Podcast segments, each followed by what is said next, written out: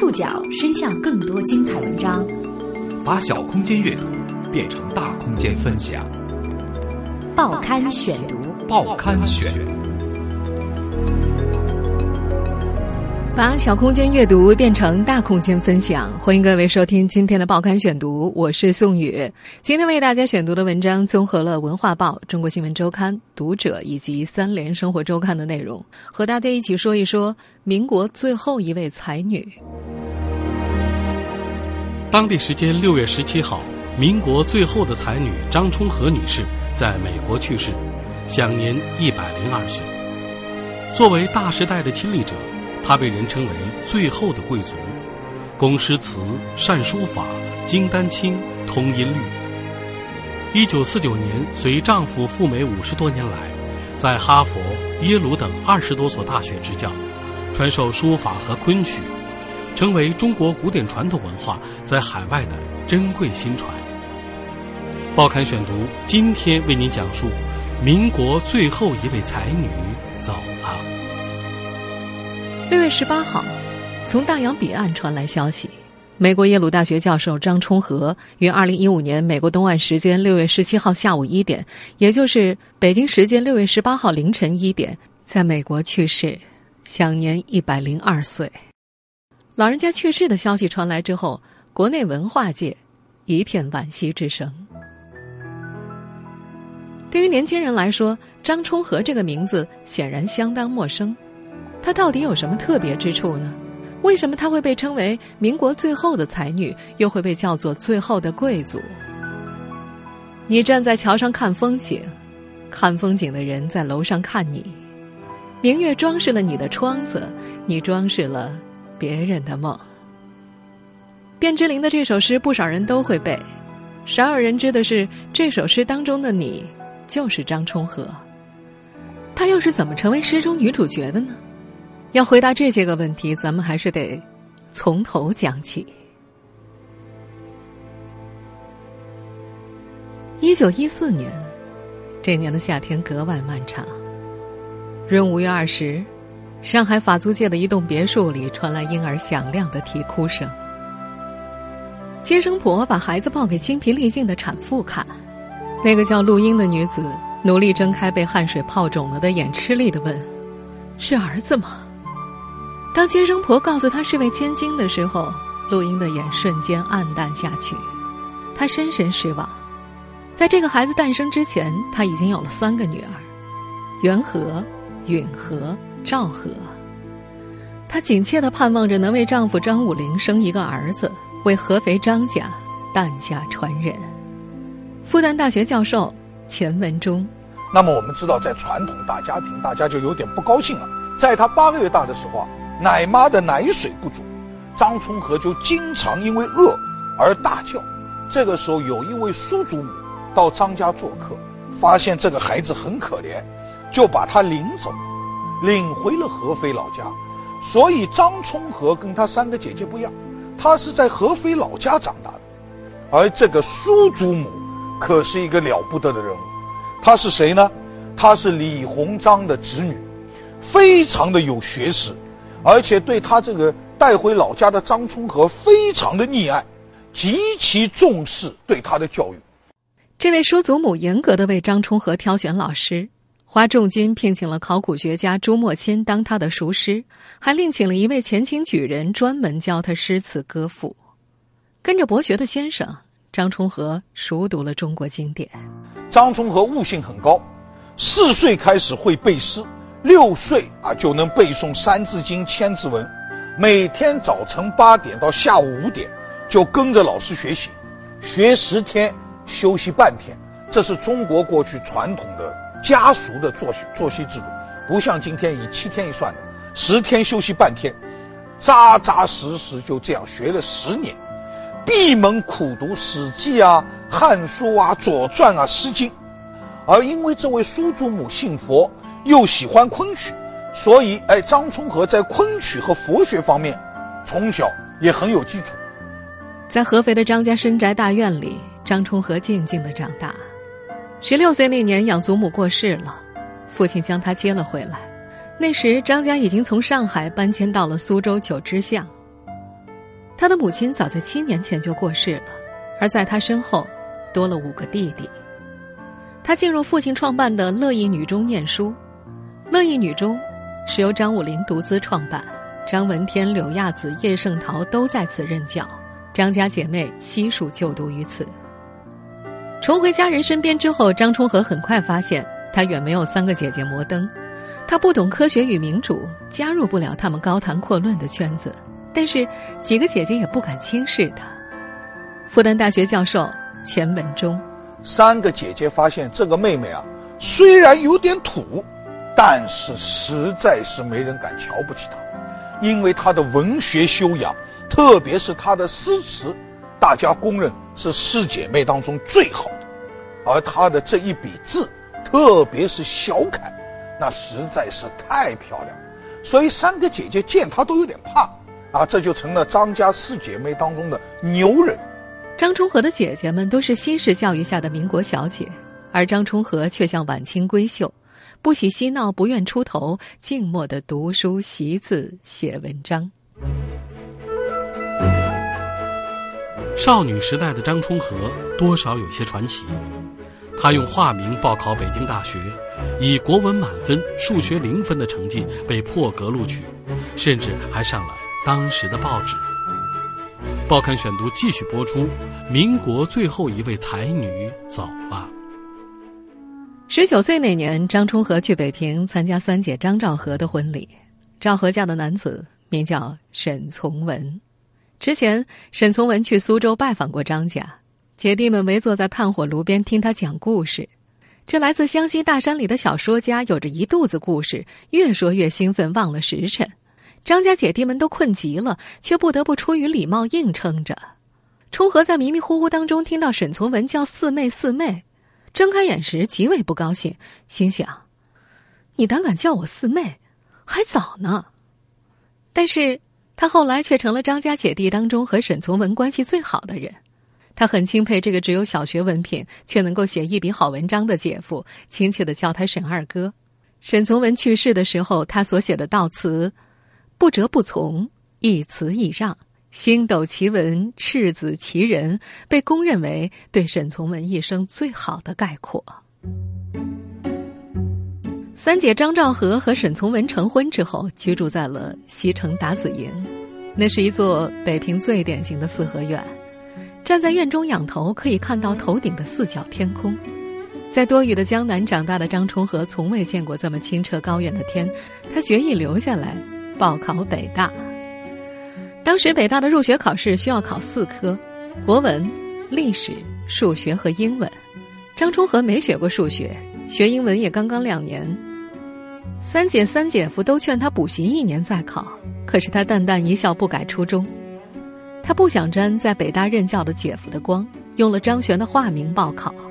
弟弟的朋友，一位在宁夏的中学校长，为张璇开出了一张高中文凭。那年的作文题目是我的中学生活，他写的文采斐然。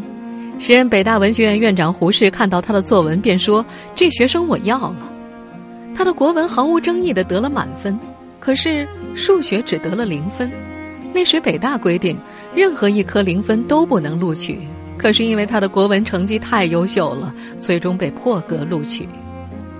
这件事在北大轰动一时，还上了报纸，但是。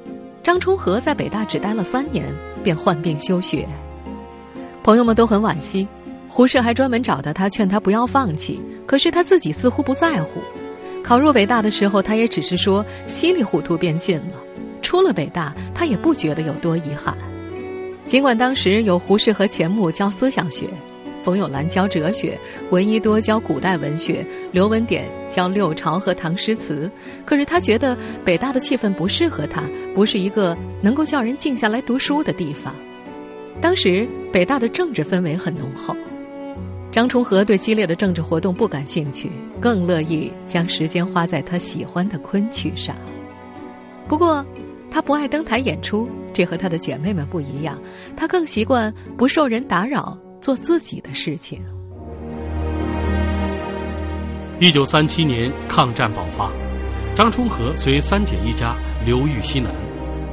当时沈从文入联大教书，帮他在教育部属下的教科书委员会谋得了一份选编散曲的工作。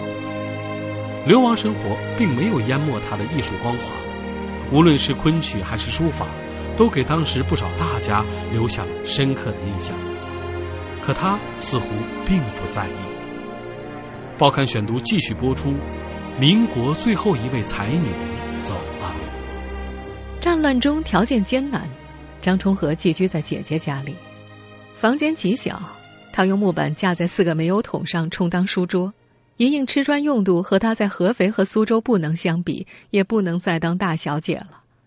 他并不挑剔物质的匮乏，唯一挑剔的是笔墨纸砚。他不爱金银珠宝，但是纸和笔都要最好的。流亡生活并没有淹没他的艺术光华，他的昆曲唱得愈发好了。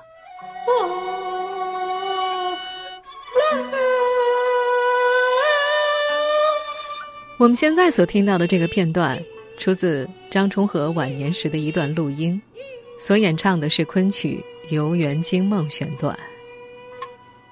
在他年轻的时候，当时在西南联大读书的汪曾祺曾经听过张充和的演唱。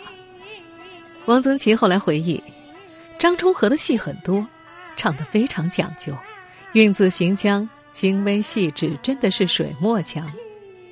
那时的张充和曾经灌过一些唱片，后来思凡、学堂、瑶台都是用的他的唱法。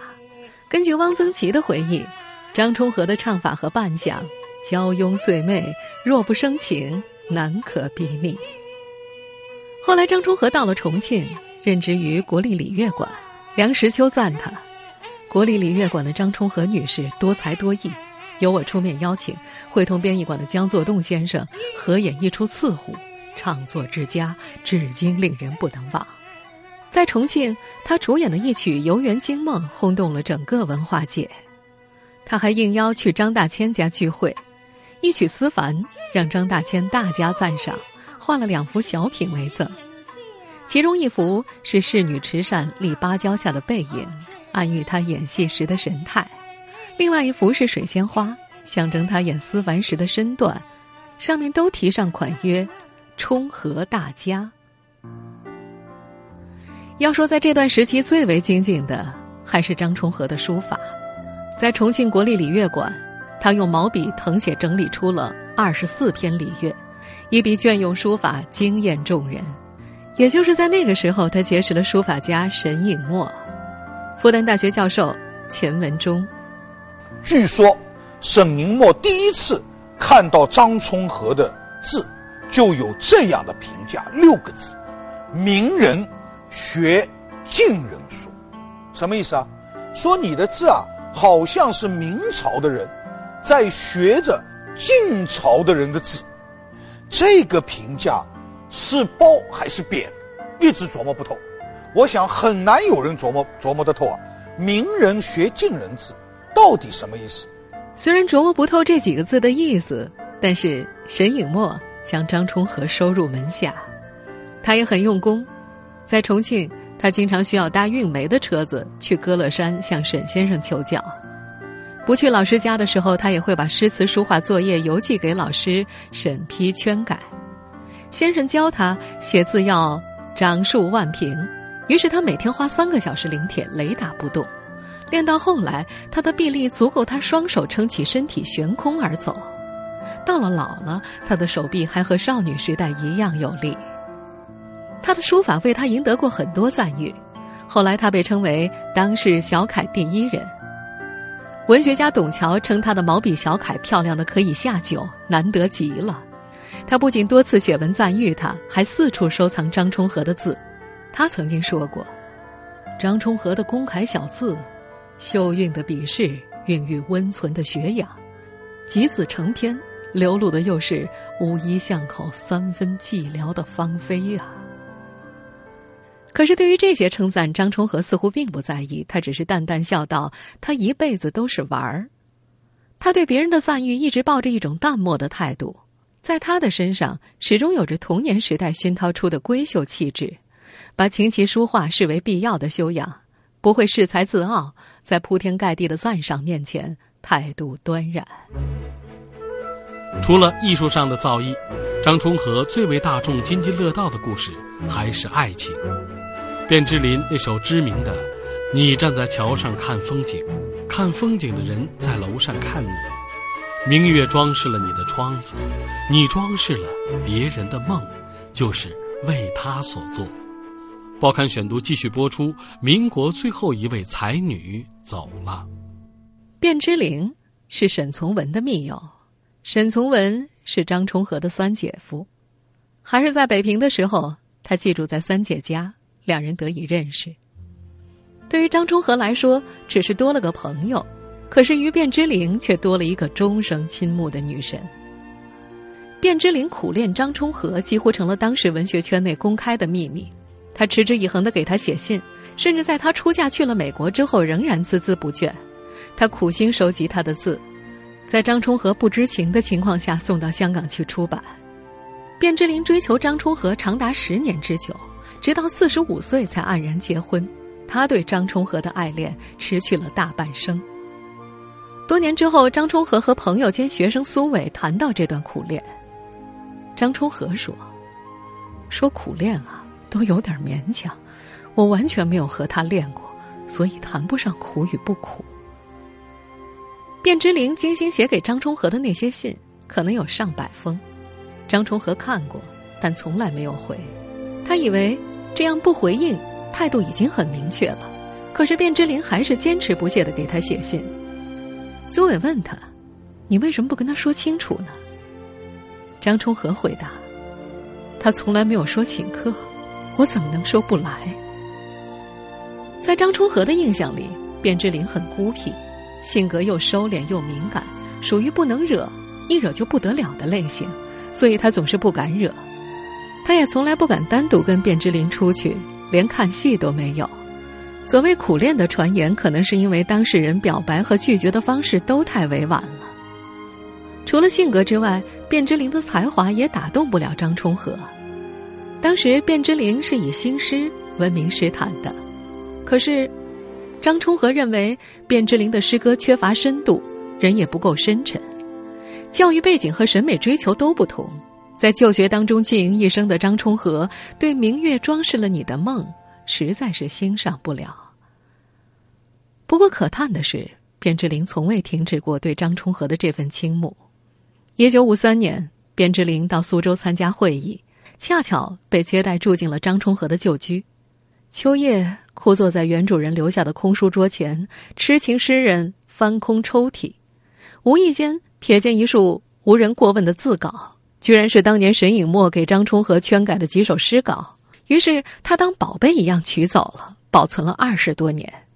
一九八零年，卞之琳访问美国的时候，与张充和久别重逢，将诗稿奉归原主。这样的情感虽然让人动容，可惜卞之琳不是张充和喜欢的类型。他喜欢性格开朗的人，后来选择的傅汉思就是这种类型。一九四七年回到北平的张充和在北大教授书法和昆曲，这一年他结识了得意美国人傅汉思，次年他就嫁给了他。复旦大学教授钱文忠，傅汉思。啊，他原来是研究西班牙文学的，精通德文、法文、意大利文，啊呀，这个英语是一个非常博学的人。一九四八年，他到北大教书，通过沈从文认识了张充和。张充和比傅汉思啊大三岁，在沈从文家，傅汉思和张充和渐渐熟悉起来。在张充和的建议之下，傅汉思把斯文的“斯”改为了相思的“思”。沈家的孩子们都留意到了他们关系的转变，他们在一起的时候，孩子们便淘气的喊“四姨父伯伯”，故意把断句断的让人听不明白是四姨和傅伯伯还是四姨父伯伯。听到孩子们这样戏闹，张充和只是淡淡的笑，没有介意。受中国传统教育长大的张充和，怎么会对？在美国加州阳光下长大的、刚刚开始涉猎中国文化的西方男子产生好感的呢？在这之前，张充和有过许多追求者，和卞之琳一样，他们都有着类似的特点：沉默、木讷，有着中国文人惯有的腼腆。可是张充和全然不喜欢那样拖泥带水的爱情。他长大的过程中，母亲是缺席的，他无法适应那种欲说还休的情感表达方式。傅汉斯那种西方式的直接和热情，最终打动了他的心。一九四八年十一月十九号，他们举行了一个中西结合的婚礼。两个月之后，夫妇俩赴美，永久的离开了中国。对于傅汉斯这个终身伴侣，张充和是满意的。他说：“傅汉斯是个单纯的好人。”被人欺负了也不知道，更重要的是，这对中西合璧的伉俪称得上志同道合。他们都是中国传统文化的爱好者。傅汉思的汉学修养很深，对中国历史比张充和还要了解，写起文章来一篇是一篇，让他很是服气。到了美国后，夫妻俩辗转来到耶鲁大学，傅汉思教授中国诗词，张充和讲授中国书法和昆曲。他决意要在耶鲁将中国文化传扬开来，这是很艰难的一件事，但他的努力渐渐积水成河。报刊选读继续播出：民国最后一位才女走了。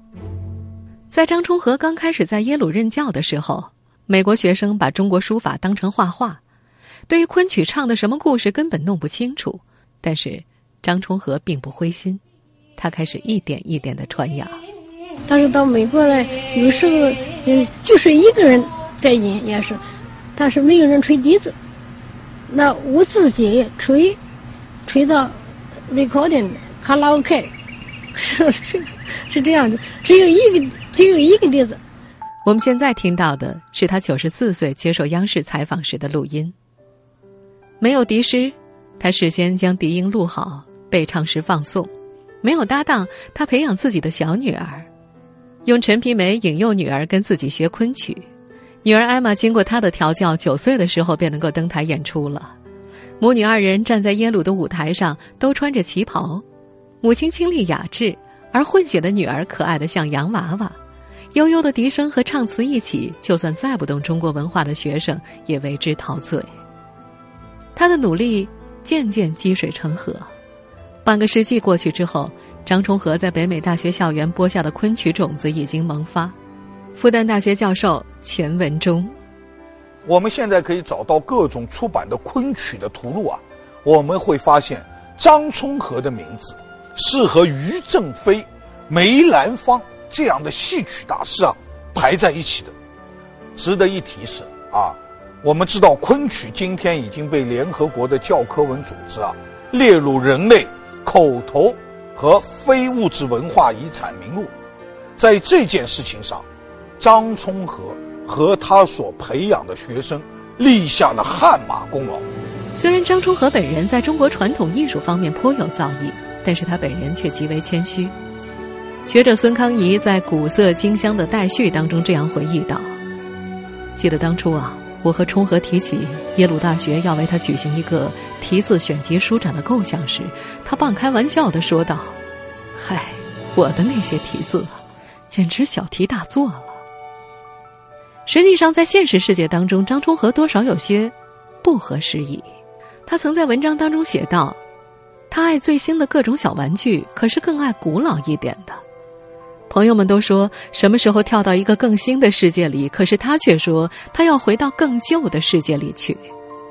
就是这样的，在美国，他依旧保持着过去的生活方式：早上起来就去磨墨练字、吟诗填词，偶尔和同好们举行昆曲雅集，空了便去照料他的小园子。晚年的张充和展示了一种生活的可能性：不随波逐流，也不孤寂，寄情于艺术。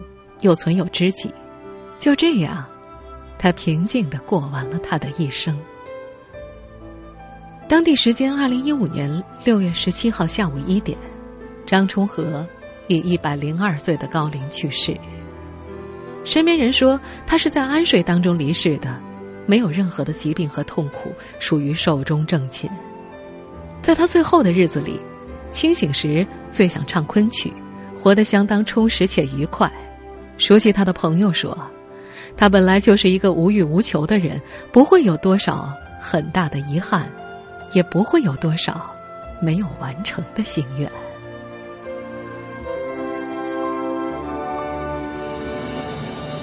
听众朋友以上您收听的是报刊选读民国最后一位才女走了。我是宋宇感谢各位的收听今天节目内容综合了文化报中国新闻周刊读者》三联生活周刊的内容。收听节目复播，您可以关注《报刊选读》的公众微信号，我们的微信号码是《报刊选读》拼音全拼。下次节目时间再见。